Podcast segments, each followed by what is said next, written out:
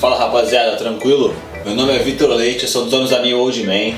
Hoje a gente vai falar sobre o que fazer com cabelo oleoso.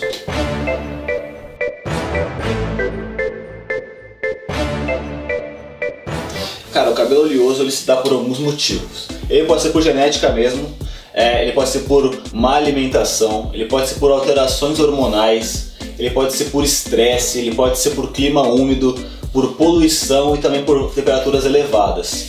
Cara, normalmente os cabelos lisos e mais volumosos são propensos a ter oleosidade.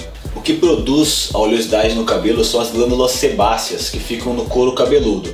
Então ele começa a produzir é, óleo na, na, raiz do seu, do seu cabelo e vai indo para as pontas. Justamente por isso que os cabelos mais finos é mais fácil que eles fiquem mais oleosos. Cara, tem algumas precauções que você tem que tomar para evitar a oleosidade. A primeira delas, cara, é você não tomar banho quente, porque o banho quente justamente vai abrir seus poros. Então suas glândulas sebáceas que ficam ali no couro cabeludo é, vai, vão abrir também e vão começar a soltar mais óleo. Cara, a segunda coisa é você usar um shampoo específico anti-oleosidade. Mas tem que tomar cuidado, você tem que comprar também um shampoo normal, neutro, e intercalar ele. Porque normalmente o anti-oleosidade, se você usar ele todo dia, vai causar ressecamento.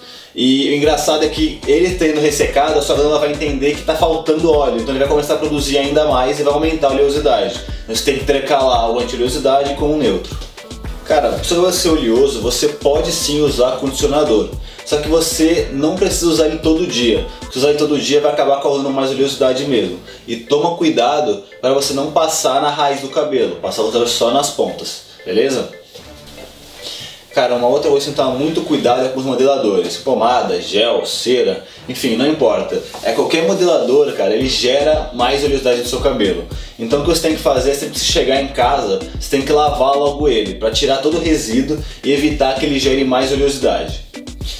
Cara, uma outra coisa relacionada a estilo que você tem que tomar bastante cuidado é o secador.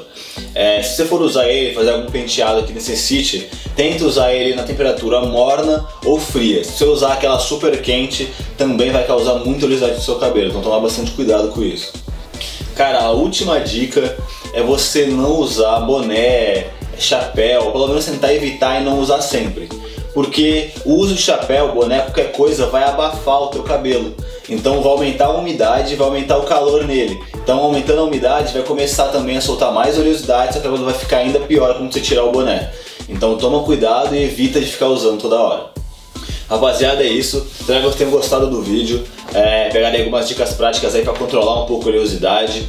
É, qualquer dica, sugestão é que vocês façam, que ajude também na curiosidade, pode colocar aí embaixo no YouTube. Segue nas redes sociais e acesse nosso site, lá tem vários produtos e acessórios que vão ajudar você a compor teu estilo. Não esquece de se inscrever no canal e curtir o vídeo, hein? Valeu, abraço!